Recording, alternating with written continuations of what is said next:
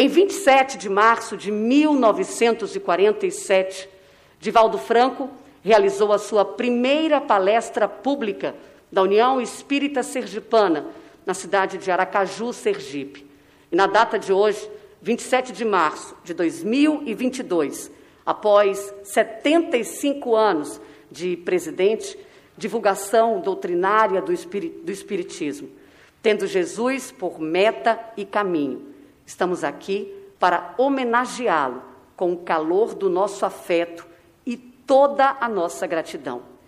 Ele que dedicou a sua vida inteiramente ao amor e ao propósito e aos propósitos superiores em seu peregrinar de luz, criou o Centro Espírita Caminho da Redenção em 7 de setembro de 1947 e após cinco anos a Mansão do Caminho em 15 de agosto de 1952, que vai completar logo mais 70 anos de existência neste trabalho profícuo de doação, onde o amor sempre foi o porto seguro das almas das crianças que chegavam e dos trabalhadores e voluntários que se foram agregando a esta seara de luz.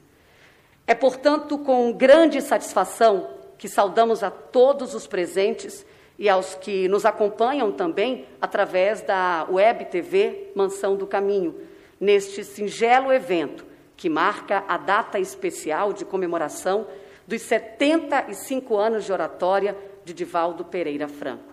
Nós vamos agora assistir ao vídeo de abertura das nossas atividades. Bem-vindo a todos.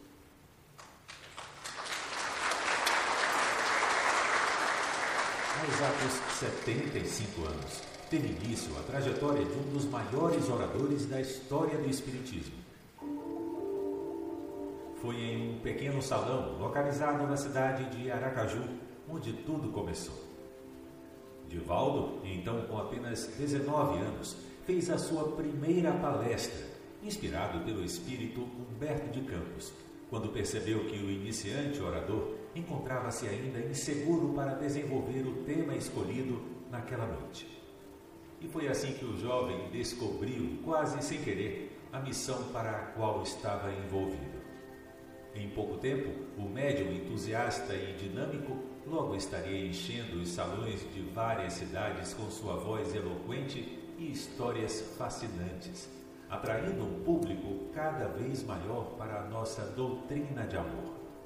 Como um canal aberto pelo qual diversos espíritos nobres se utilizariam mais tarde para enviar a sua mensagem inaudita, foi que o fiel mensageiro da paz deu início ao seu roteiro de pregações, levando a sua mensagem de esperança para mais de 70 países. Porque perceberão que o sentido da vida é amar, é servir, é estabelecer parâmetros de dignidade. Eu venho em nome de Deus mesmo com a pandemia, o apóstolo do Espiritismo continuou divulgando a doutrina consoladora para milhares de sofredores através das transmissões online. Foram dois anos até que pudéssemos nos reunir novamente para celebrar os 75 anos de oratória deste semeador de estrelas. Este notável pregador da paz vem nos abençoando dia após dia com suas conferências comovedoras, divertidas, consoladoras, nos ensinando por meio da palavra e do exemplo como nos tornar verdadeiros servidores do Cristo. Nesses 75 anos de oratória, Divaldo atingiu a impressionante marca de 20 mil palestras nos cinco continentes. 20 mil vezes que não só discursou, mas tocou o coração daqueles que lhe ouviam as doces palavras do Evangelho e decidiram, a partir de então, mudar o rumo das suas vidas, dedicando-se ao bem e modificando, por vezes, o pensamento enfermiço. Nós somos o que pensamos, diz toda hora a psicologia. Que eu digam os que têm mania de doenças. Eu tenho um amigo que eu nunca pergunto como vai. Eu pergunto qual é a sua última doença. E ele tem Sempre tem duas, três, ai, nem te conto. Você não está vendo esse sol? Já me afetou não sei o quê. Não viu chover? Já me afetou os ossos. Não... a última doença? É a própria mente. Neste dia tão especial para nós, além de ser uma data emblemática para a oratória espírita, estamos também reabrindo as portas da nossa casa, depois dos tempos difíceis de isolamento e de muita saudade. Durante a pandemia, aproveitamos para realizar manutenção em nossa estrutura física para poder recebê-los com todo o carinho e atenção que vocês merecem. Que esse reencontro que estava sendo ansiosamente aguardado seja proveitoso e que possamos vibrar em harmonia com as leis divinas, certos de um retorno seguro e tranquilo. Sintam-se acolhidos neste local de bênçãos, onde nossas mentes podem sintonizar com o bem e o amor do Cristo através de palestras e estudos edificantes. Obrigado, Senhor, porque eu nasci muito obrigado porque creio em Ti, pelo Teu amor. Obrigado, Senhor, pela Sua atenção. Muito obrigado, senhores. Sejam todos muito bem-vindos à Mansão do Caminho.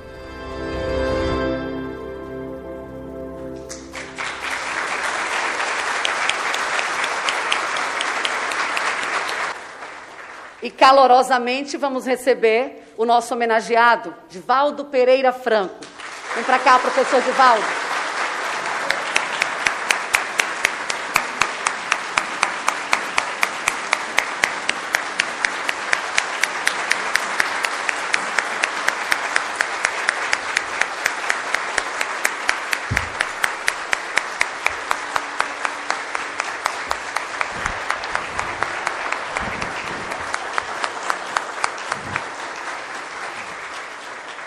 Podemos todos agora nos sentarmos, todos vocês, nossos convidados. Nesse momento, nós teremos a oportunidade, através de um vídeo, de conhecer a grandeza deste trabalho de educação, solidariedade e iluminação, que é a Mansão do Caminho. Nós vamos assistir ao vídeo institucional agora.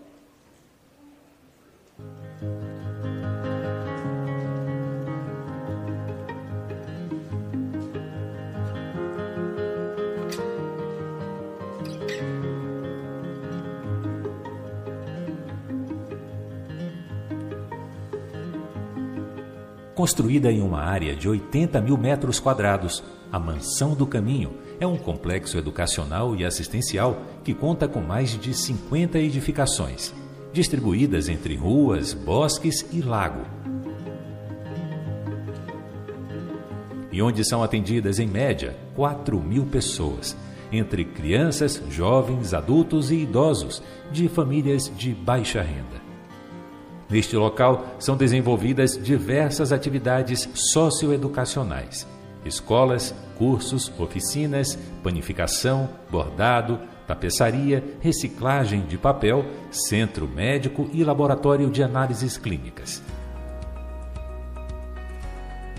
A creche A Manjedoura é reconhecida pela excelência de suas instalações e pelo alto padrão de serviços que oferece as crianças recebem alimentação, vestuário e acompanhamento médico e pedagógico.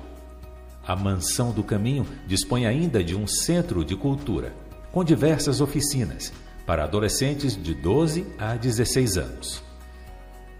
Além de uma escola de informática, concurso básico e de manutenção de microcomputador. Aqui também está localizado o primeiro centro de parto normal do Norte e Nordeste, que conta com a mais moderna técnica arquitetônica, oferecendo o máximo de conforto e funcionalidade para a parturiente e o obstetra durante a realização do procedimento médico.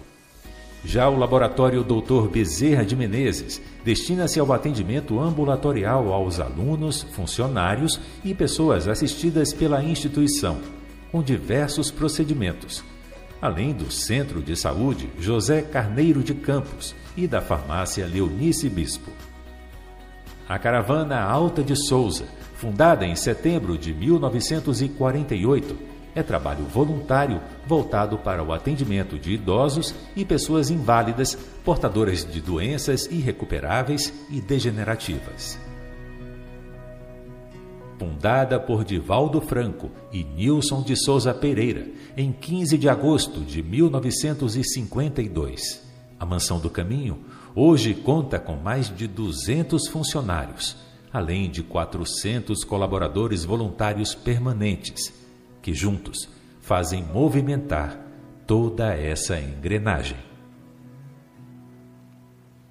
Quando Jesus morreu, os seus discípulos, Pedro, João, Tiago, edificaram uma casa de amor entre Jerusalém e Jope.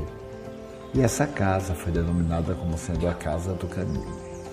Tentando copiar o gesto heróico, nós pensamos em fazer um lugar onde todos encontrassem albergue, oportunidade de amar, mas, sobretudo, fossem amparados e tivessem as suas dores diminuídas.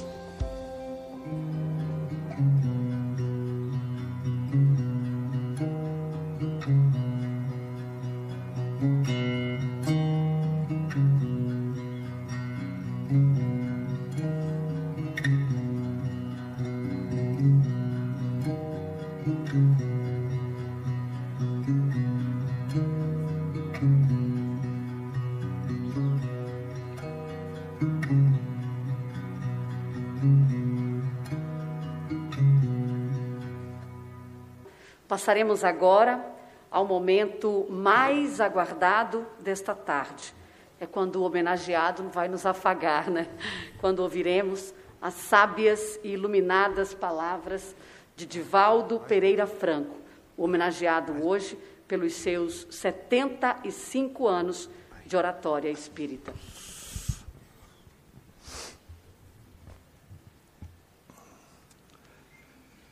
Digníssimas autoridades presentes e representadas, senhoras, senhores, queridas irmãs, queridos irmãos espiritistas, caras amigas e amigos que nos acompanham através da Web TV Mansão do Caminho, nossos votos de muita paz tudo foi inesperado.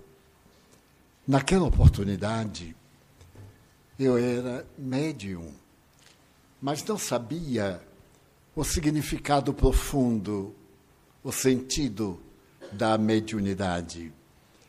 Não tivera a oportunidade de estudar, de conhecer a doutrina espírita. E um amigo muito querido convidou-me a passar uns dias de férias em Aracaju a cidade encantadora das rosas do Nordeste do Brasil. E conversando sobre mediunidade, o amigo que era encantado pela doutrina espírita perguntou-me: que é ser médium? Eu lhe expliquei também que não sabia. Simplesmente eu sentia aquelas emoções, ocorriam aqueles fenômenos mas, sinceramente, eu não poderia definir. E ele me perguntou principalmente a respeito da clarividência, que a ele impressionava muito, já que, na sua residência, onde eu estava pela primeira vez, tive a oportunidade de contactar com vários familiares desencarnados, dando-lhe a sensação de que eles não haviam morrido, tais as suas preocupações, seus projetos, suas emoções. E então, depois de uma conversa muito agradável com o senhor Aderlindo Sarroris, ele perguntou-me: Você gostaria de ir a uma das nossas reuniões aqui em Aracaju? Eu disse: Mas esta é a finalidade da minha vida gostaria imensamente. Nesse tempo, a União Espírita Sergipana tinha sua sede bem no coração da cidade. Era uma casa relativamente pequena, com uma porta central, duas janelas laterais. e o número de pessoas era bem reduzido. Como ele frequentava aquele núcleo de luz, ele disse: Nós iremos e você conta o que é que você sente como médium, o que é ser médium. E eu fiquei muito feliz. Nunca houvera tido a oportunidade de manter uma conversação larga a respeito da doutrina. Estava com 19 anos de idade, tinha me transferido de, Salva, de Feira de Santana a Salvador, iniciara o serviço público para manter a dignidade humana. E então eu encontrei na sua sala uma revista e aquilo me encantou. Chamava-se Reformador. Eu passei umas páginas e havia uma história muito bonita. A lenda da guerra, escrita pelo espírito Humberto de Campos, através de Francisco Cândido Xavier. Eu confesso que ignorava tudo ali, menos o nome de Humberto de Campos, o nosso imortal pela Academia Brasileira de Letras. Nesse tempo eu tinha uma memória muito boa, li com carinho e memorizei. Memorizei com muita facilidade. E então me precatei, disse na hora que eu vou falar, se eu não tiver muito o que dizer, eu contarei a história. Chegou o momento, e nós éramos 17 pessoas, um público imenso. E eu ia ter que falar para aquela gente toda, 17 comigo e Nilson. Então fiquei muito tenso, muito nervoso, mas chegou o momento. O presidente, senhor José Mesquita, muito gentil, disse: agora nós temos aqui um jovem baiano. E eu lhe pedi para que pronunciasse uma palestra. Pode falar, Divaldo. Eu levantei-me e lembrei-me da minha professora primária, um dos anjos da minha vida. Essa mulher notável, que foi minha mãe espiritual, havia nos ensinado a todos que qualquer discurso àquela época deveria começar com as seguintes palavras: Excelentíssimas senhoras, excelentíssimos senhores, mas ela não explicou que excelentíssimos pertencia à terceira pessoa da gramática. Quando eu vi aquele nome, excelentíssimas senhoras, eu pensei que era a segunda pessoa do plural. Então eu disse, excelentíssima senhora, porque vós sabeis, e já era um primeiro desastre. O resto era uma tragédia. Muito bem. Cheguei ao momento, excelentíssimas senhoras, excelentíssimos senhores, porque sabeis, a pessoa não sabia coisa nenhuma. E então eu disse: eu vou contar a lenda da guerra. Me preparei e esqueci completamente. Deu-me aquele cérebro branco. Eu então olhei para aquele público enorme me olhando. Eu estava mais pálido do que no tempo do peixinho. Então, eu disse, meu Deus, o que é que eu faço? Aí eu confessei. Eu digo, eu vinha preparado para contar essa história, mas eu a esqueci totalmente. Quando eu me fui sentando, eu vi entrar pelo corredor do meio um espírito de estatura mediana, com óculos, a cabeça um pouquinho grande, o fardão da universidade, ele veio da vida imortal, ele veio e disse assim: Eu sou Humberto de Campos. Eu disse: Ah, é o dono da história. Ele disse: Sou. Então me ajude, por favor. Ele disse: Vou te ajudar. Põe-te de pé, porque todo aquele que pretende servir a Jesus está sempre de pé.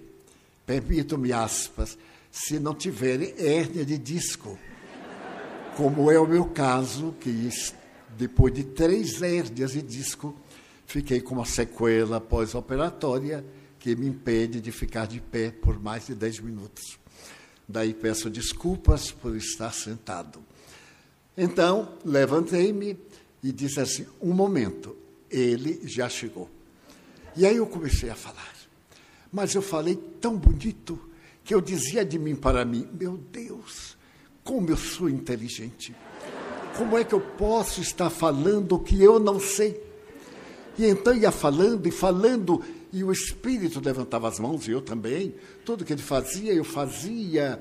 E ele dizia assim: continue 40 minutos. Então eu achei que tinha descoberto a roda. Sentei-me, houve uma grande ovação das 15 pessoas e o senhor presidente sorriu e disse: Divaldo, como é que você pode falar tão bem? Eu não disse que era Humberto, eu disse que era eu mesmo, né? Então eu sorri para ele e ele perguntou: Você falaria de novo amanhã? Eu digo: Falo. E então fiquei tranquilo, ele marcou para o dia seguinte. No dia seguinte eu estava tranquilo, porque tinha o espírito para falar, e quando eu cheguei à sede da União, havia um movimento inusitado. Muitas pessoas para lá, para cá. Eu tive dificuldade de entrar. E no momento que eu passando pelo corredor superlotado, eu perguntei a alguém: o que é que vai ter hoje? Ele disse: ah, é um baiano que tem o diabo no corpo. Eu disse: mas quem será? Ele disse você de onde é? Eu disse: sou baiano. Então é você. Aí eu fui até a mesa e olhei aquela multidão, aí devia ter umas 200 pessoas. Eu imaginei que era praticamente a cidade de Aracaju, que na época devia ter 215 pessoas. Bom, no momento próprio, eu levantei-me e, excelentíssimas senhoras, etc., não me lembrei. Não me lembrei de uma palavra. Então eu apelei para a lenda da guerra. Vou contar a lenda da guerra, escrita por Humberto de Campos através do venerando médium Francisco Cândido Xavier, porque tudo isso é na revista. E então, não lembrei novamente. Aí todo mundo ficou parado, eu também resolvi sentar. Disse: Olha, eu não sei o que é que eu vou falar, não tenho o que falar, porque o Espírito não chegou e o que eu sabia não me lembro. Na hora que eu fui sentando, ele apareceu. Eu disse: Chegou tarde. Ele veio e chegando junto a mim disse: Põe-te de pé. Eu imediatamente. Eu vou falar não por tua causa. Tu és irresponsável. Como é que aceitas um convite para algo cuja tarefa tu não conheces? Eu disse: Meu irmão, fale, pelo amor de Deus.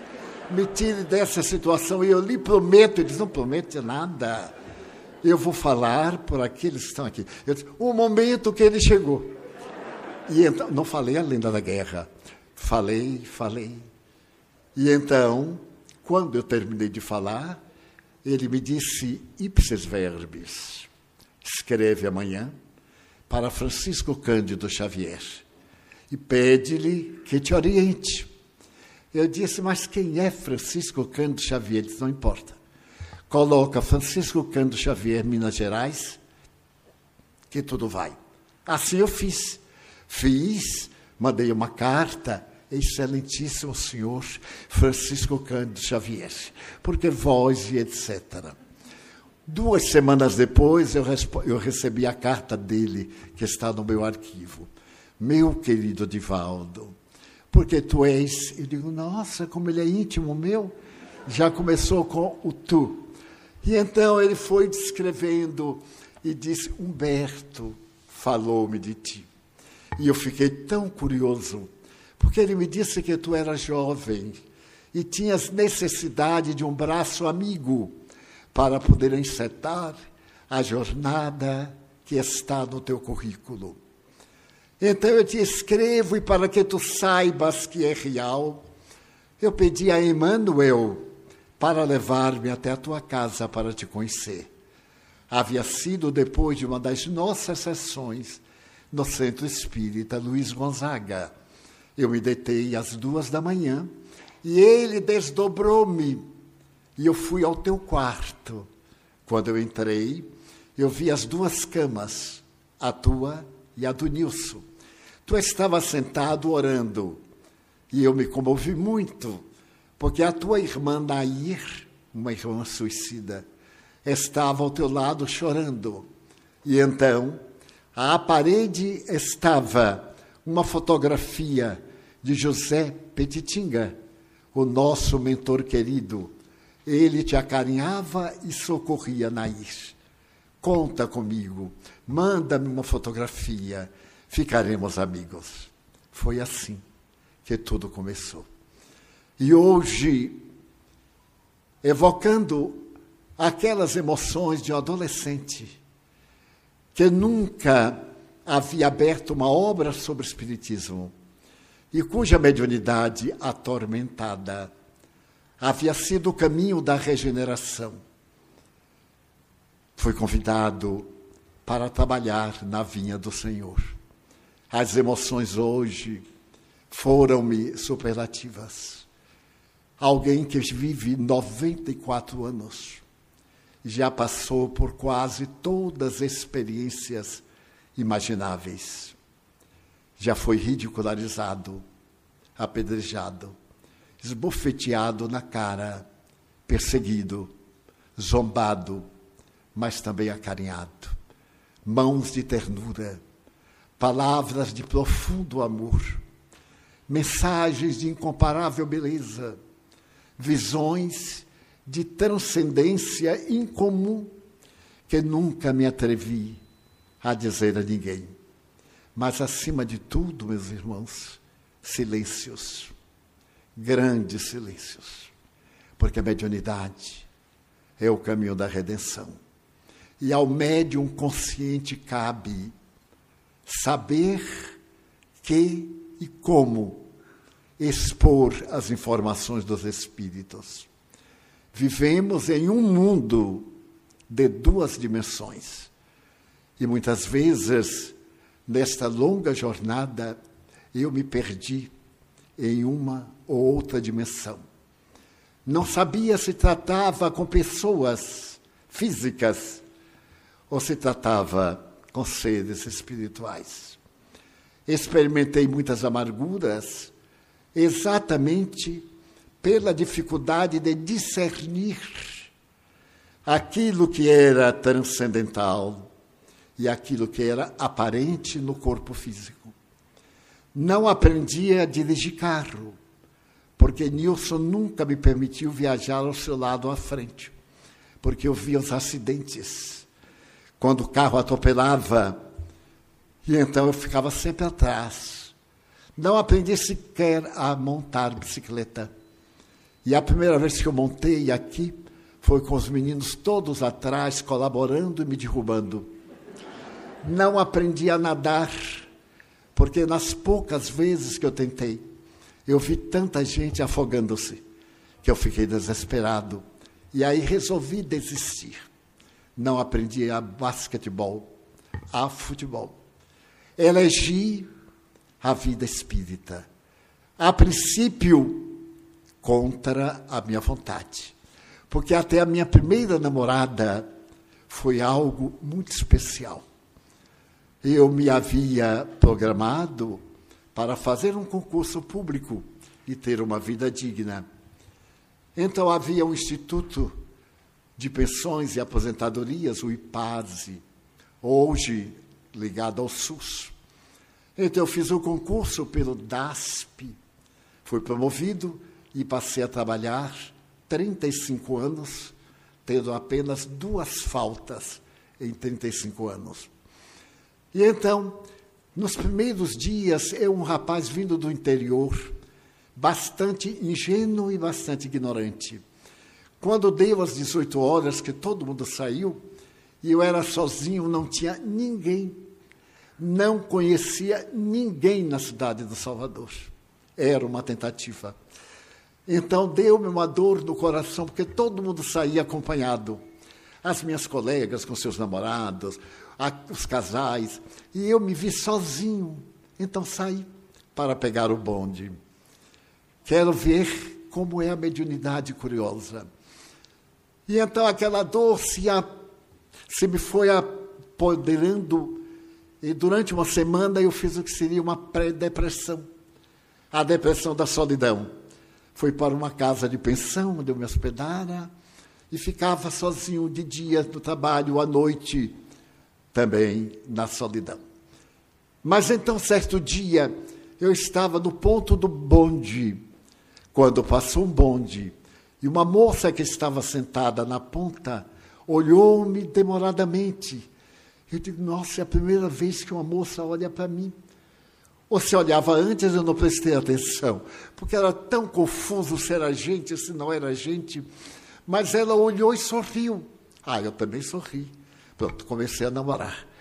E então o bonde partiu e eu dei-me conta que talvez ela fosse funcionária da região, ali no comércio, na rua Oswaldo Cruz.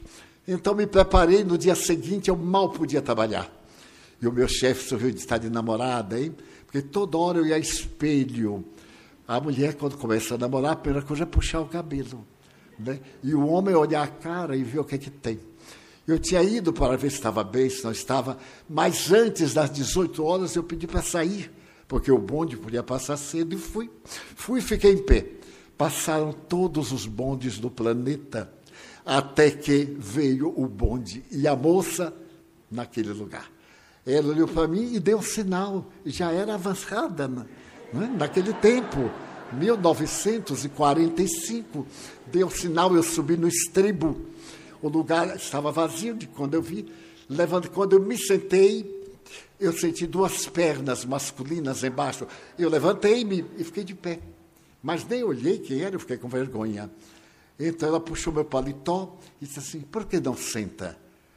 Eu disse: Está ocupado o lugar. Não está ocupado.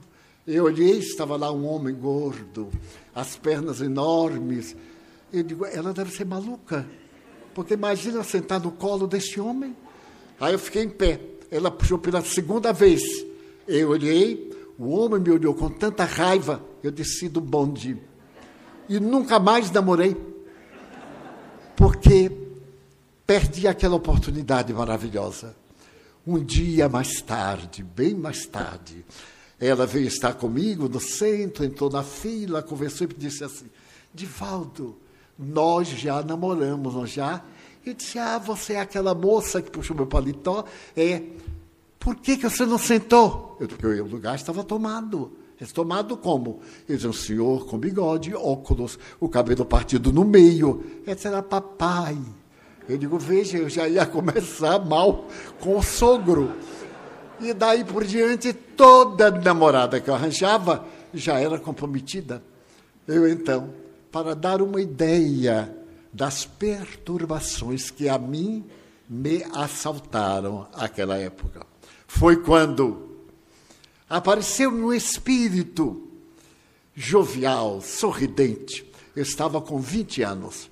E ele me disse o seguinte: Divaldo, quando você reencarnou, eu desencarnei. Quando você estava preparando-se para vir, eu estava na terra e você era meu amigo, me acompanhava. Agora, veja, você está na terra e eu fui designado para acompanhar você. Eu perguntei, e você é quem? Ele disse, Viana de Carvalho. Vianinha, Manuel Viano de Carvalho. Veja que coisa notável. Eu desencarnei em um vapor perto de Amaralina, na cidade do Salvador e estou sepultado no cemitério do Campo Santo. Um dia vá lá colocar uma florzinha para mim, que fui militar. E você, teu amigo, conta comigo. Eu fiquei muito feliz, porque ele me disse o seguinte: Tu és espírita, mas não conheces a doutrina.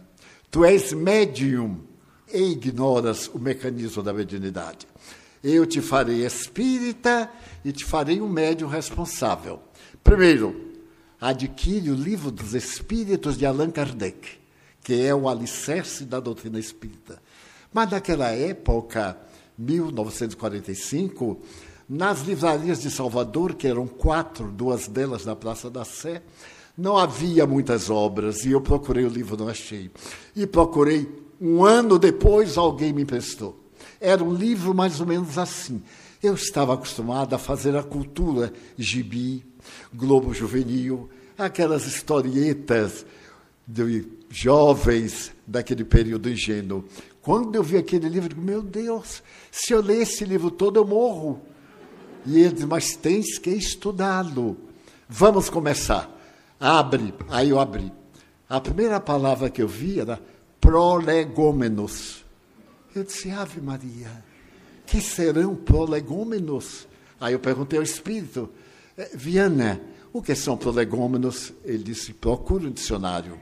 Porque a doutrina espírita é simples, mas não é fácil. é para almas maduras, que têm a obrigação de conhecer-se e que faz a terapia do autoconhecimento. Falou isso em 1946. Eu também não sabia o que era. Aí eu fui comprar um dicionário. E comprei o dicionário. Quando eu cheguei em casa, que fui abrir, não tinha a palavra prolegômenos. Ele me disse, mas Divaldo, antes de comprar o dicionário, leia, olhe se tem e compra depois. Bem, aquele dicionário me havia custado dois meses de merenda, porque eu era funcionário público, pagava pensão, pagava lavadeira e quase não dava. Tinha que pagar ônibus e, e bonde. Muito bem. Eu guardei dois meses e fui comprar. E encontrei um dicionário já e me segui. Uma maravilha. Tem uma parte em francês, tem outra parte em português.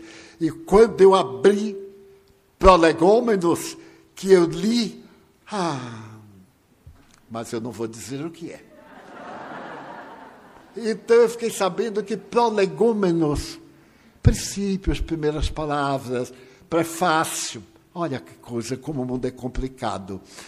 Aí eu li o livro dos Espíritos, mas eu confesso, era uma leitura maçante para a minha cultura. Mas havia um detalhe: tudo que eu desejava saber estava ali respondido. Quando eu terminei, pulando umas páginas, eu disse ao Viana: e agora? O que é que eu faço? Ele disse, agora, lê com atenção e dignidade o livro dos Espíritos. Eu digo, ele notou. Aí eu li e me encantei. Me encantei porque eu dizia, mas Allan Kardec era tão inteligente quanto eu. Porque ele faz as perguntas que eu me faço. E como eu era católico, eu era presidente da Cruzada Eucarística, eu havia feito votos ao Senhor Bom Jesus do Sagrado Coração havia criado calo no joelho de tanto orar e pedindo ao coração de Jesus que afastasse o demônio da minha vida. Porque eu dizia ao confessor: não aguento mais o que é que eu hei de fazer. Paciência. É Satanás desejando levá-lo para o inferno.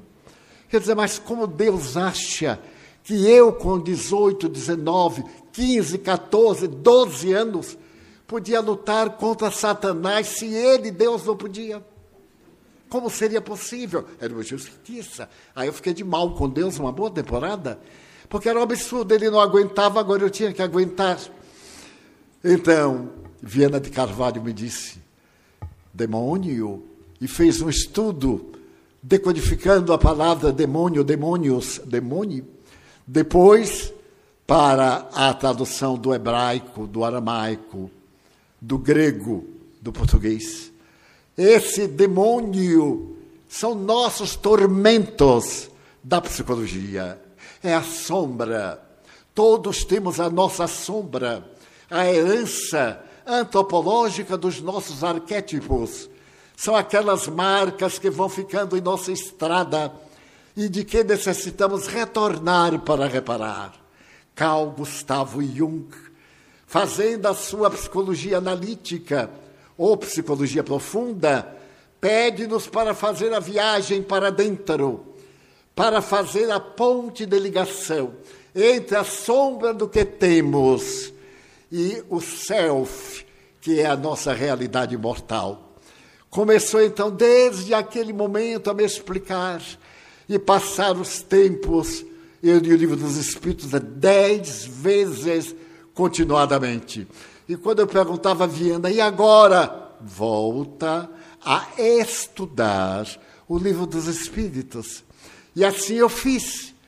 Mas certo dia eu fui convidada para fazer uma palestra na Faculdade de Odontologia, que ficava ali no terreiro de Jesus. Era formatura, e você ia fazer formatura com representantes de várias doutrinas religiosas. Eu não sou representante de nenhuma. Eu sou espírita. Estou no movimento espírita. Fui então em nome do pensamento espírita. Proferi a palestra, saudei os odontólogos e, quando terminamos, um grupo de jovens veio conversar comigo. E a palestra que eu havia feito havia sido ditada pelo Espírito Viana de Carvalho. Ele me incorporou, fez a palestra. Quando voltei ao normal, nem lembrava do que havia dito. Mas os jovens não perceberam isso e pensaram que eu sabia alguma coisa. Vieram e, numa linguagem de natureza universitária, começaram a, pergun a, perguntar e a dialogar. E alguns disseram assim: Você já leu alguma coisa sobre física quântica? Eu disse: É, física quântica. É, eu acho que não li, não. E aí eu já chamei Viana de Carvalho: Venha me ajudar. O senhor me meteu nisso, venha me tirar. E o rapaz me fez uma pergunta que não se faz a desencarnado. Ele disse assim: Divaldo, já que os espíritos estão em toda parte, nesse mundo quantum, como poderíamos conceber a possibilidade dentro do vácuo? Meu Deus, eu não entendi nada. Eu disse assim, ah, ele repetiu. Eu me lembrei do Viana. Ele sempre diz assim: quando alguém fizer a pergunta que você não sabe, devolva a pergunta, porque a pessoa também não sabe e fica tudo bem. Eu disse: o que é que você pensa? Ele deu a ideia, explicou, e eu disse: assim, pois é, como nós pensamos também. Também eu não havia entendido o que ele havia falado. Quando cheguei em casa, eu disse ao Viana: o senhor me enganou porque nesses últimos cinco anos eu só tenho lido o livro dos Espíritos o Senhor me disse que nele tem tudo, que se eu estudar 100 anos, notem a grandeza desta obra. Se o Senhor estudar 100 anos, daqui a 100 anos ele é inteiramente novo, porque à medida que o Senhor cresça intelectualmente, melhor o entenderá. Eu digo, sim, senhor, mas ele não fala de física quântica. E eu passei essa vergonha. O Viana disse que lamentável. Ele não fala de física quântica, eu digo não, porque não existia a palavra de Valdo. Em 1857, nos dias que antecederam, era a física newtoniana, a física estática. E aí me deu ideia do que era o objeto material, o objeto em decomposição, a matéria tornada energia, energia tornada matéria, um conceito de Einstein do ano 1905 da teoria da relatividade do tempo e do espaço. Passou uma tarde me explicando o que era a física quântica e terminou com esta frase: quando alguém tirado a físico querer ou quiser te embaraçar, lembra-te a física quântica é a física das probabilidades. Não prova nada. É tudo matemático. É a física das probabilidades. Não te preocupes. E etc. Aí eu fiquei deputado em física quântica. Uma coisa que eu achava tão bonito de física quântica. Pois bem, então Viana disse agora para que tu vejas quanto tu és ignorante, pega o livro dos Espíritos e eu peguei o livro dos Espíritos. Abre na questão 540. Eu que já sabia o livro quase todo de memória, eu lembrei.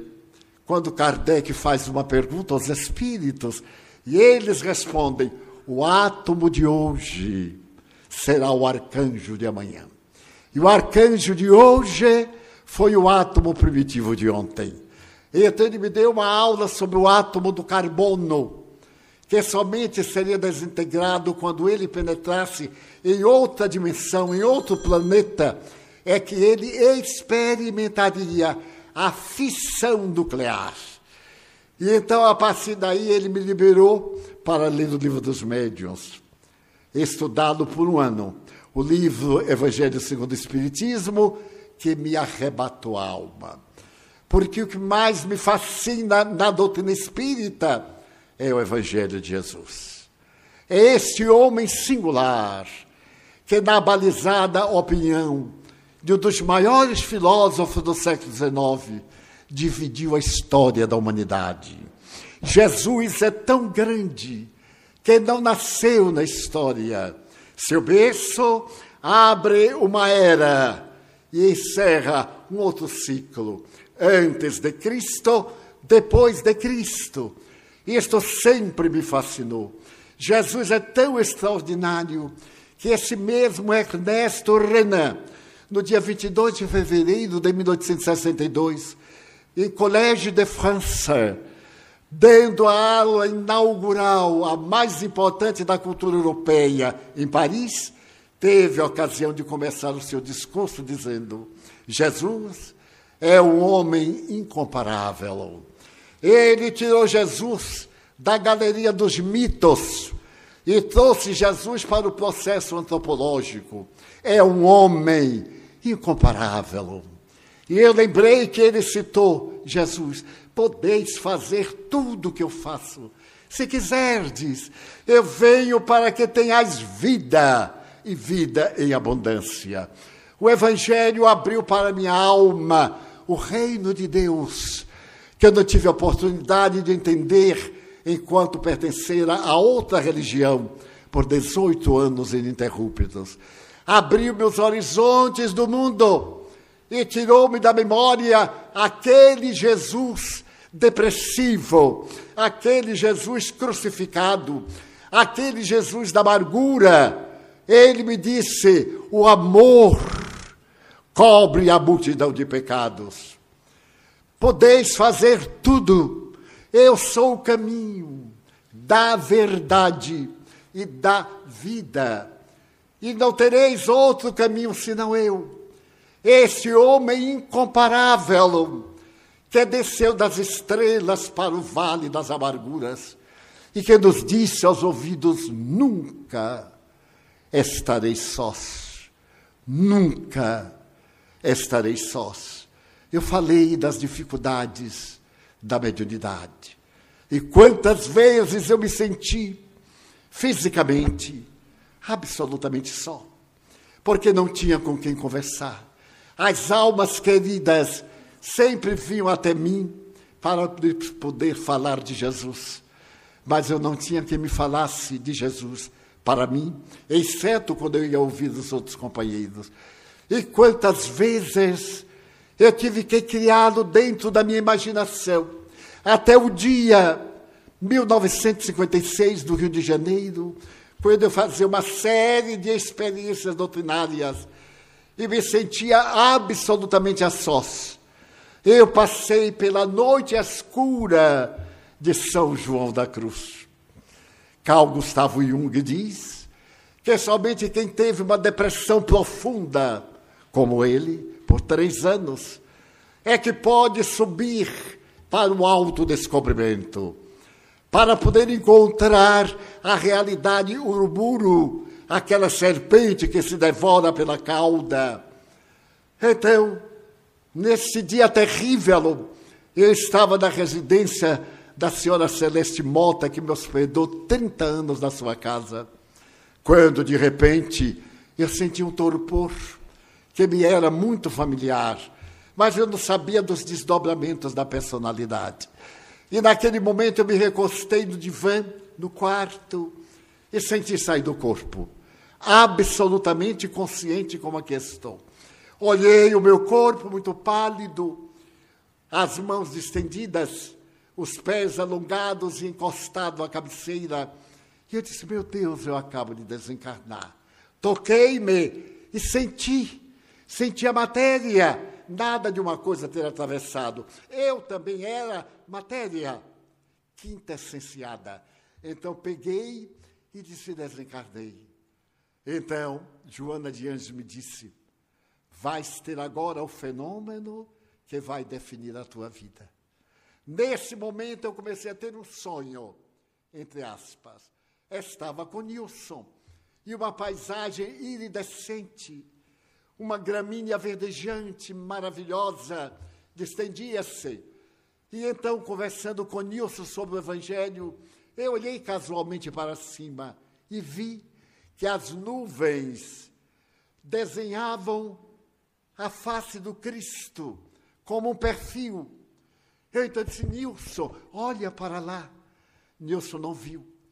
E mas naquele momento, quando abaixei a vista, estava aquele ser de costas, uma roupa de tarja marrom, bem grosseira, um manto azul, a cabeleira em cachos, e ele de costas virou a cabeça fazendo ângulo com o ombro e olhou para mim.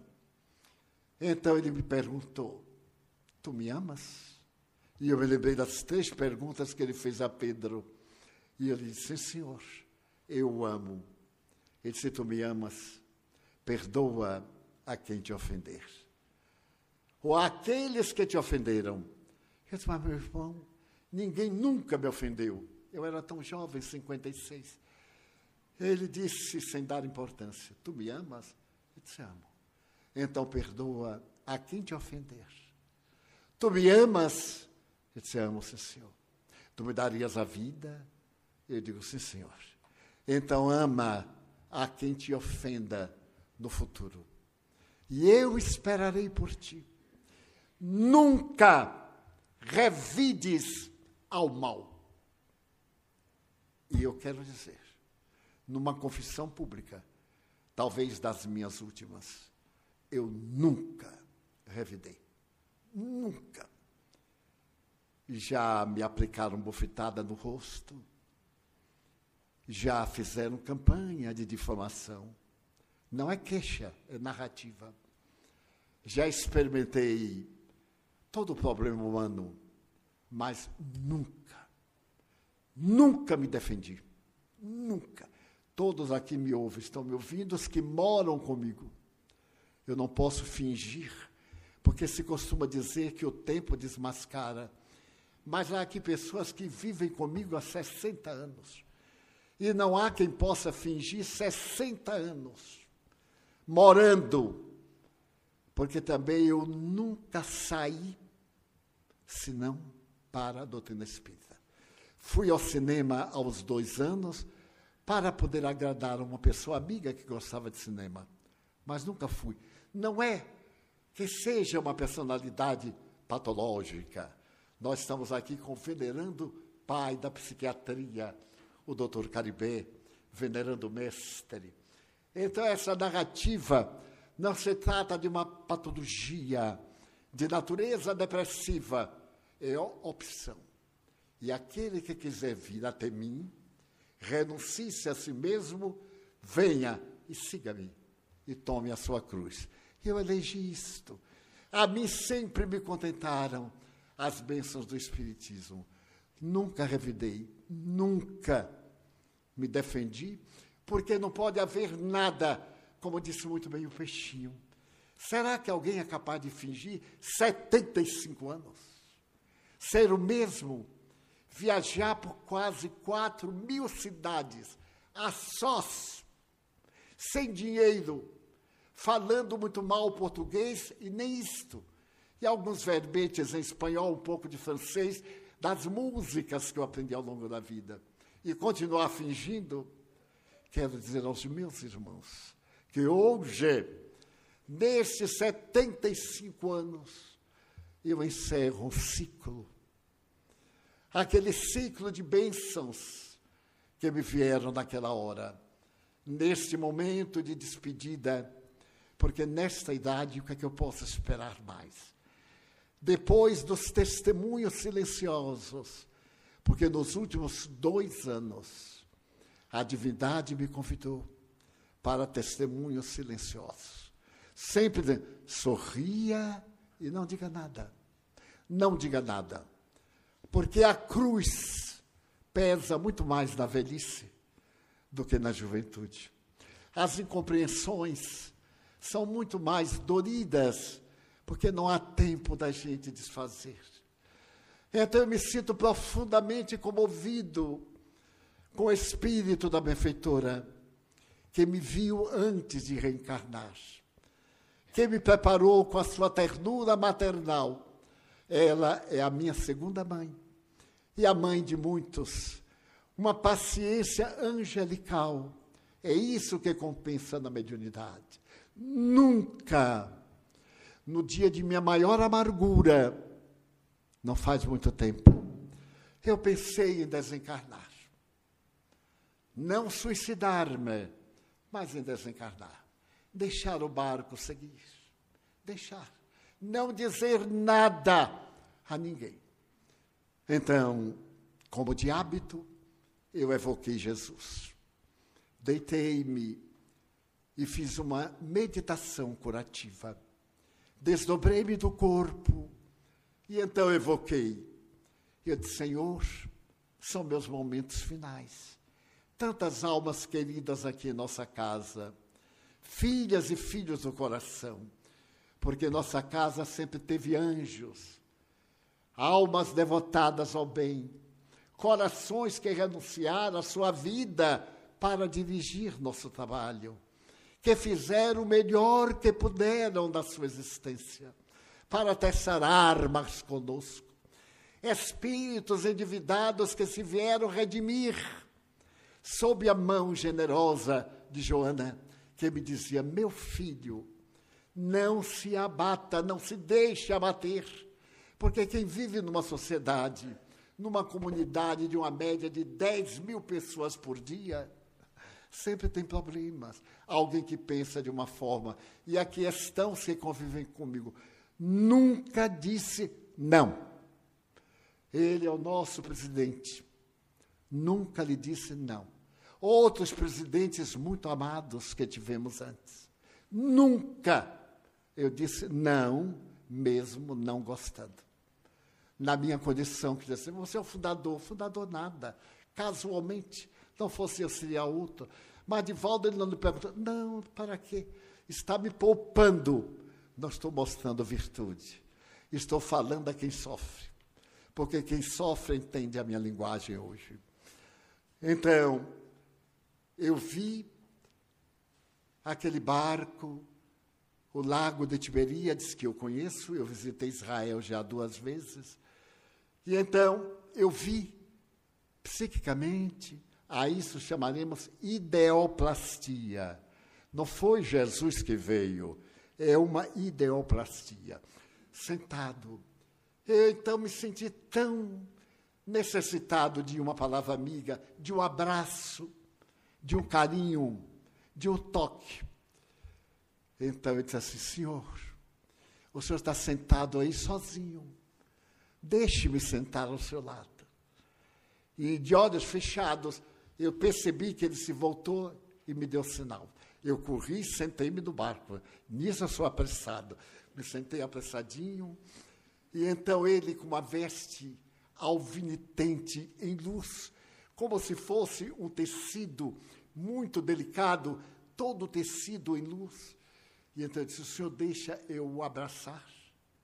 Ele balançou a cabeça e eu abracei da esquerda para a direita até tentar alcançar o coração dele. E então ele disse: Põe a cabeça no meu ombro. Eu aí pus. E ele me disse: é a etapa final, meu filho.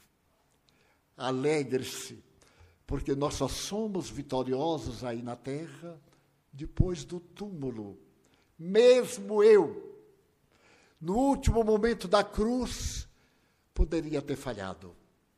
Mas depois da realidade, eu voltei com saudade dos corações amigos. E a partir desse dia, eu fiquei doente. Uma doença interior uma doença sem diagnóstico, porque não é uma doença orgânica, é uma doença que me vai levar com certeza. E então, a grandeza dessa doutrina fez que, através da administração Mário Sérgio, como de outras administrações, chegasse a este momento para nós nos próximos 30 anos, porque eu pretendo voltar. E pretendo voltar aqui no Pau da Lima, para frequentar a creche, ainda com Clese lá dentro, para ser disciplinado. E aí Mário já estará de ida outros diretores nossos encontraremos lá, já programaremos a volta. Sônia, pode se preparar para voltar também. Porque a doutrina espírita é o evangelho que pulsa, não é uma doutrina de tristeza, de melancolia. Já asseveravam os cristãos primitivos, um santo triste é um triste santo. A doutrina espírita está estibada nesta frase: Eis que vos trago boas novas de alegria. É assim que Jesus começa. ele trouxe boas novas, que em grego é evangelion, é o evangelho, para que nós pudéssemos ir para o reino dos céus, não como ovelhas tristes e felizes, mas como aqueles que descobriram o maior tesouro, porque o Espiritismo conseguiu o mais notável fenômeno histórico: matou a morte. Ninguém morre.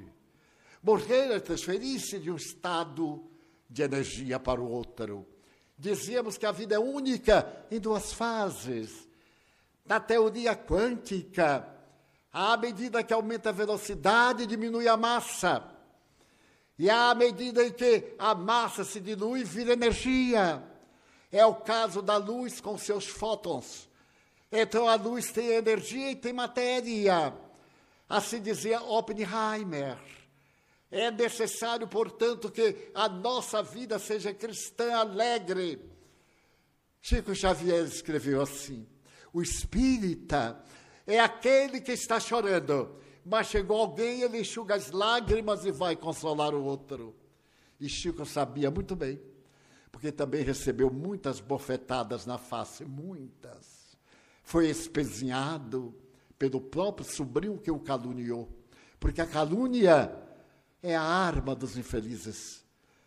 O próprio sobrinho vendeu a um sacerdote da época que, em 1957, declarou que todas as obras do Chico eram preparadas pela Federação Espírita Brasileira. E ele apenas anotava que ele, o próprio sobrinho, fingia-se de médium, porque tinha muita facilidade de poetar. Ele conseguia imitar estilos. E eu estava em Uberaba, quando Chico Xavier disse estas palavras ao repórter do Minas Diário. Meu sobrinho, notem, desmoralizou todos os jornais de Assis Chateaubriand, inclusive a revista Cruzeiro, a mais lida da época, publicou em primeira página. E ele disse exatamente isso que eu apliquei para mim. Meu sobrinho é um homem de bem. Ele tem ideias, às vezes, extravagantes, mas é um filho de minha irmã muito bom. Ele falou isso, se é que falou, o senhor diz é que dizer. Então eu respeito a ideia dele. Ele tem o direito de ter essa ideia. Mas agora eu vos peço licença para me deixar em paz, para trabalhar sob a visão da Mãe Santíssima e não deu a mínima resposta. Chico Xavier foi eleito o homem mais especial e importante do Brasil em todos os tempos. Ele recebeu todas as homenagens que outros brasileiros não receberam. E continua assim: eu sou Cisco, Francisco. Tirou o Fran, fico Cisco. Eu sou um sapo com uma vela acesa. A vela é a mediunidade. Tirou a vela, o sapo brucutu dentro do mangue. Então não era um farsante, não era uma humildade, não. ele era assim. Eu dormi no seu quarto com ele muitas vezes. Fui seu hóspede em Uberaba, em Pedro Leopoldo. Temos cartas confidenciais, amigas, autodesvelando-nos. Protegeu-me carinhosamente deu dez prefácios para as obras de que eu sou médium. Psicografou Tagore para o nosso livro, que ninguém sabia que eu estava psicografando o poeta da Índia. E ele deu o prefácio. Colocamos como fotocópia. Deu o prefácio para a obra de Vitor Hugo, de Manuel Flomeno de Miranda, de Amélia Rodrigues. E um dia inesquecível, estávamos juntos e eu com um livro para levar para ele e ele disse: O que é isso, Divaldo? Eu disse: É um livro. Como é o nome? Alerta. Ele disse: Meu Deus, eu acabo de psicografar o livro de Emmanuel ontem, que se chama Atenção. Alerta e atenção. E nessa noite, Emmanuel deu prefácio do alerta baseado no atenção. Então, se toda a humanidade me visse como farsante mediúnico, não me afetava absolutamente, porque ele apoiou toda a sua existência. E antes de morrer, porque ele dizia: Quero morrer no dia em que o Brasil esteja alegre. Poderia haver maior alegria do que o pentacampeonato do Brasil, daquele julho inesquecível, quando o Brasil alcança o pentacampeonato. Ele estava dormindo, abre os olhos e pergunta ao auxiliar de cozinha que estava velando com ele: Quem ganhou? Brasil, Chico. Meu Deus, Pai nosso que estais nos céus. E desencarnou. Então, nesse dia hoje de evocações, eu vou contar a lenda da guerra, que somente narrei no Paraná, em Curitiba, numa das conferências. Nunca tive coragem. Sempre achei que ia esquecer. Mas hoje, se eu esquecer, eu arranjo uma lenda da guerra. Aquela alma saiu da terra havia sido o primeiro homem bom que voltava ao seio glorioso do Altíssimo. E quando ele chegou, o Senhor perguntou-lhe jovialmente: Então, como vão as minhas ovelhas? E o viajante fez no semblante um ar de melancolia. Uma tristeza imensa invadiu-lhe a alma. E ele disse: Ó oh, Senhor, eles não correspondem à tua palavra. E o Altíssimo, levantando o supercílio, disse: Mas como? Eu lhes dei uma natureza rica de beleza. Eu lhes pus córregos cantantes, uma atmosfera perfumada pelas flores, o nascer e o morrer do dia, todo ele salpicado de luzes e de estrelas. Ah, Senhor, como brigam uns com os outros, como se detestam, como competem, como? E a fraternidade que eu lhes ensinei? Não, Senhor. Eles conspurcam e, através da calúnia, da mentira bem urdida, colocam palavras na boca dos outros e brigam. O Senhor ficou admirado, mas não é possível. Eu lhes dei a maternidade, a paternidade. Ah, Senhor, eles deslustram. As mães matam, abortam, pelo prazer de ter elegância corporal, ou simplesmente por nada. Os pais abandonam a família por experiências extraconjugais. E o Altíssimo olhando para os anjos que acompanhavam a entrevista, mas eu te mandei para que tua bondade tocasse os corações. Então o homem bom chorou. É verdade, eu tentei, Senhor, mas eles me escorraçavam. Diziam que não era a tua palavra, era loucura minha. Eu estava mudando a beleza do teu evangelho. Mas e a minha cruz? Que eu carreguei com doçura, dizem que é farsa. Hoje, aqueles que te odeiam na terra, mas ainda te odeiam, Senhor, e criaram o neo-religião, a religião do ateísmo, e se voltam contra ti, em nome de outras doutrinas filosóficas e sociológicas. Aí o Senhor ficou muito triste mas eu mandei o consolador. Não, não presto atenção. O consolador é para os outros, não tomam para si. Mas eu lhes mandei o sofrimento, porque o sofrimento abate todos, ricos e pobres. Ah, Senhor, o sofrimento torna-os muito mais rebeldes. Foi aí. Foi aí que então o Supremo Criador do Universo, chamou dois seres angélicos e disse: Eu tenho uma solução. Desçam aos infernos e libertem um gênio do mal, que é cego, que é surdo, que tem muitas mãos, muitos pés, muito ódio.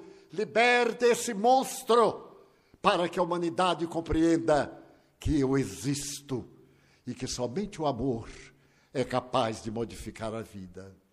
E foi então que, a partir desse dia, a guerra apareceu na terra. Monstro que não tem coração, que não vê sofrimento, que não ouve. Monstro que vai devorá-los. E do fragor das batalhas, eles não terão para onde ir, senão para os meus braços carinhosos. E Humberto de Campos lamenta a presença da guerra como hoje na terra. Não bastou a grande problemática deste monstro terrível que é a pandemia Covid-19. Ainda não havia terminado o seu périplo, as criaturas desceram aos vãos da devassidão, mataram a ética, perderam o sentido da vida, odiamos-nos fraternalmente. Matamos-nos porque matamos a imagem, a dignidade, desejamos que o outro pereça, sem nos lembrarmos que o outro é o nosso irmão. Você sou eu. É a linguagem científica do todo. Fazemos parte da harmonia celestial. E foi por isso que, na Segunda Guerra Mundial, quando a veneranda Polônia caiu sob as mãos nefastas do nazismo, e as tropas SS criaram o lamentável quarteirão no coração da Polônia, bem da sua alma, e começar o exílio em massa, invadindo o monastério católico, onde havia 800 sacerdotes, e os matou a todos, porque preconizavam a paz, a justiça, a liberdade. Mas um deles havia escapado, e na hora da chamada ele sempre era poupado. Era um homem brilhante, escritor nobre, chamado Maximiliano Kolbe. Esse homem extraordinário perguntava a Deus por que não chamara para o holocausto. Então algo aconteceu. Foi sorteado um homem, também polonês, para morrer em uma sepultura era uma casa-mata de cimento, de concreto, em que o indivíduo era colocado vivo diante de uma couraça de cimento, a temperatura que chegava a 50 graus internos, e morria sem água, sem compaixão. E então aquele chamado começou a chorar e disse: oh, Meu Deus, eu não posso ir. Eu tenho mulher em Varsóvia. Meu Deus, eu não posso ir. Então Maximiliano olhou para ele e perguntou em alemão ao chefe da quadrilha: Eu posso substituí-lo? Sim, pode. Então eu irei por você. Elegeu e foi colocado naquela caça-mata em pleno verão europeu, de 44 graus naturais, fora aquele ambiente, dez foram sorteados e ficaram ali. Então se ouvia algo que nunca aconteceu. Ouvia-se um canto acompanhado de vozes. Um dia, uma noite, outro dia, e foi diminuindo. Era Maximiliano que cantava as sinfonias do Evangelho que falava em Jesus, até que eles necessitavam de colocar outros. Mas Maximiliano ainda não havia morrido. Estava esquálido, cantando canto gregoriano. Quando o médico desceu e disse para ele: Perdoe-me, tenho que lhe aplicar uma injeção de veneno, porque temos que ocupar o seu exemplo me converte ao Senhor Jesus. E o médico assassino introduziu-lhe uma dose tóxica e ele morreu sorrindo, como mártir da fé cristã. Dir-se-á que não temos necessidade de provar a nossa fé, mas que é hoje o mundo que se mata por cá aquela palha, que é hoje feito do mundo. O que é que a humanidade tem? Onde está a ética? Se eu vos pergunto qual é a ética de um pai diante da filha que deseja sair de casa aos 14 anos para se poluir no jogo das drogas ilícitas e do sexo desregrado. Nós sabemos que a cada segundo morre uma criança com fome. E desperdicemos alimentos no Brasil que dariam para matar a fome na América Latina. Que mundo é este que fizemos de Jesus? Colocamos-lo no carnaval, vencido por Satanás, arrastado, e ninguém disse nada. Quer dizer, eu disse. O silêncio das religiões cristãs, das organizações dos senhores bispos, de Sua Santidade o Papa, dos exemplos trágicos contra Jesus, que é Jesus da cultura, da atualidade. Qual é o valor da virgindade moral? Não me refiro ao ímen, moral, do suborno, da indignidade, da luta pelo ego que fizemos de Jesus.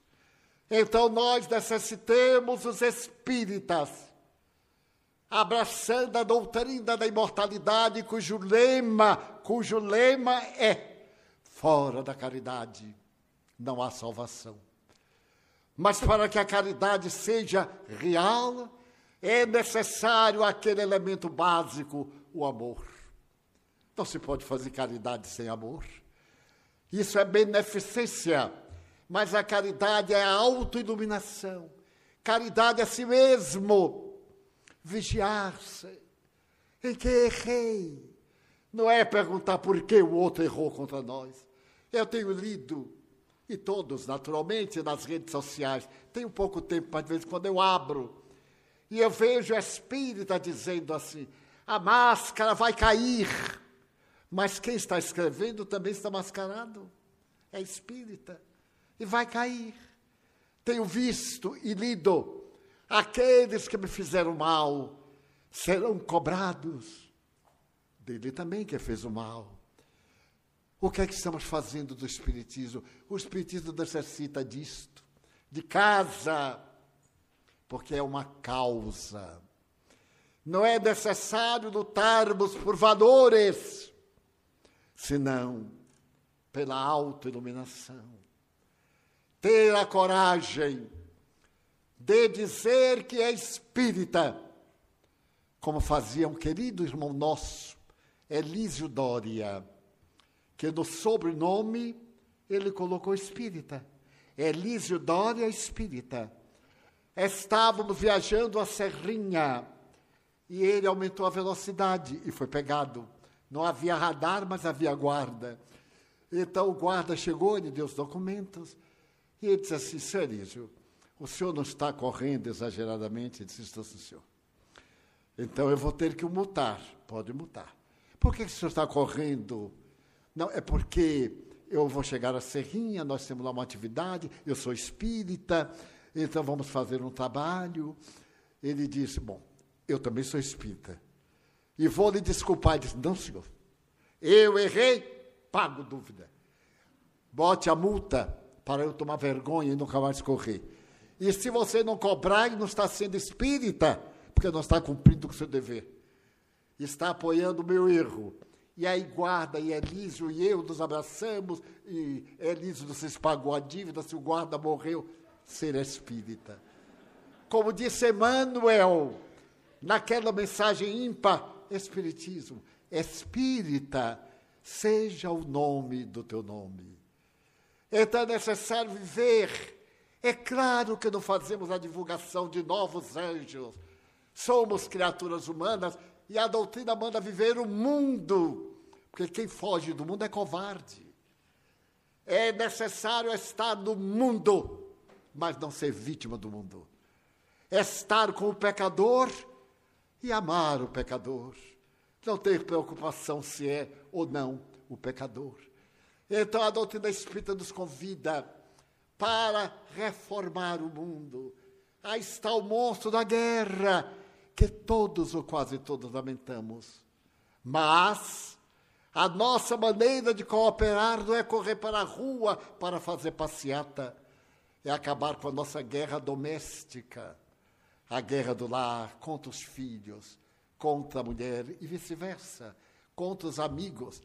Há aquela guerra da Rússia, porque eu sou belicoso, eu brigo, e essa onda cresce, toma conta do mundo, e aí estamos na guerra.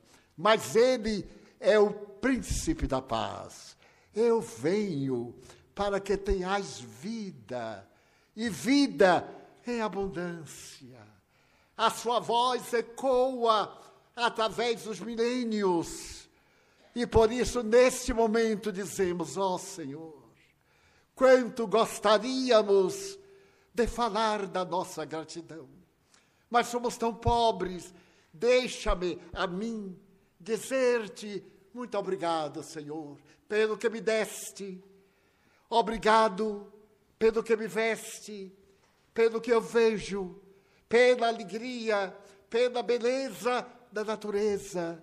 Muito obrigado, Senhor, pela minha visão. Mas aqueles que não têm olhos para ver, que são cegos e se debatem na multidão, por eles eu oro e te imploro com miseração, porque eu sei que depois desta vida, na tua lida, eles também enxergarão.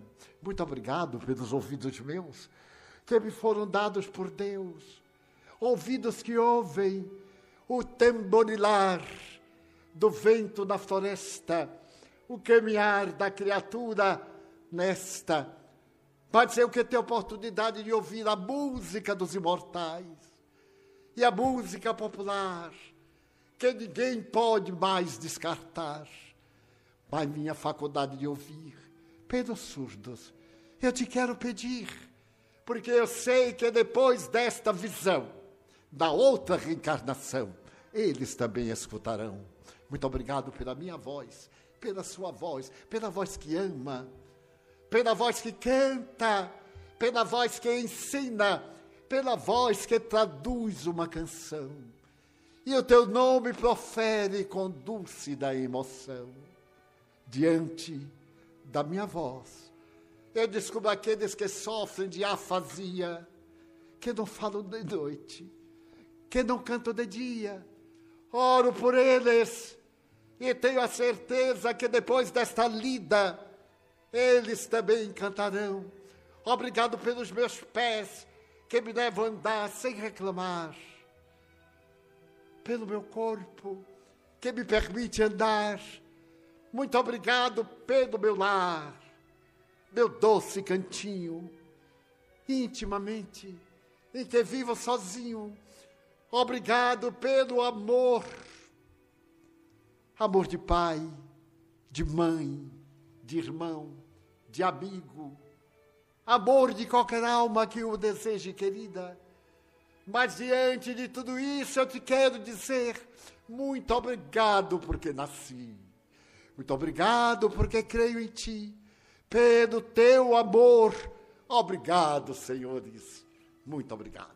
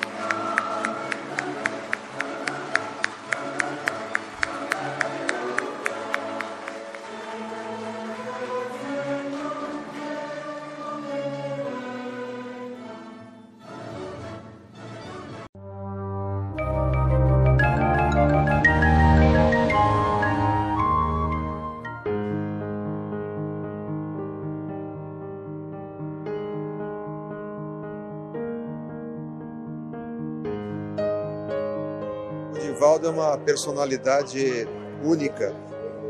Já convivi com muitos homens, muitas mulheres no mundo inteiro, em diversos países, mas não existe ninguém igual a ele.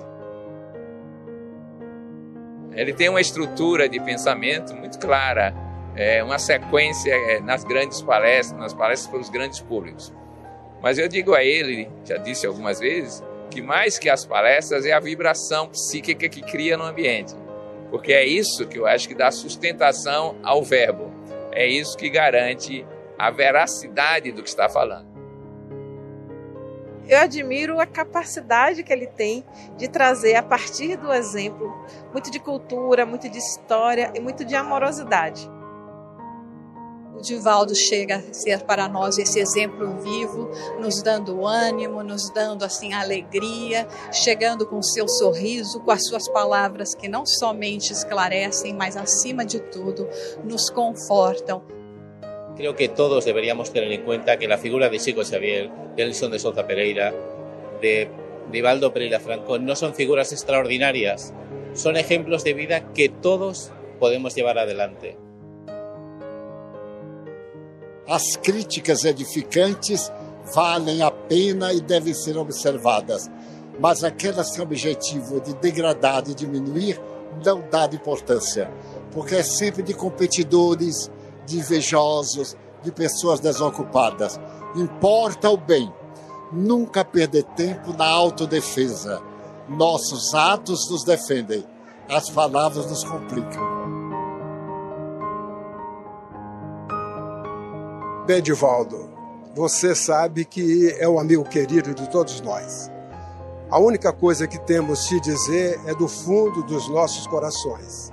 A gratidão sincera por tudo que você tem feito e certamente pelo que fará ainda, seja nessa indumentária ou fora dela. Eu sei que o seu trabalho continuará fazendo com que todos nós nos sintamos alegres, jubilosos, ditosos por termos sido protagonistas na existência com você. Te desejo muita paz e muita saúde.